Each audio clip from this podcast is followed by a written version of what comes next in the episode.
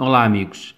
Mais uma reflexão sobre temas bíblicos aparentemente contraditórios. E o texto bíblico de hoje está em Mateus 28, 20. Não confunda alegria com felicidade. A alegria é momentânea, passageira, frívola. A felicidade não depende de circunstâncias.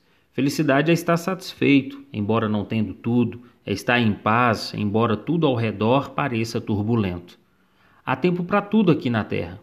E não importa onde, como, quando e por que ele prometeu sempre estar conosco até o fim. A questão é se você estará lá quando o fim chegar. Pense nisso e até a próxima reflexão.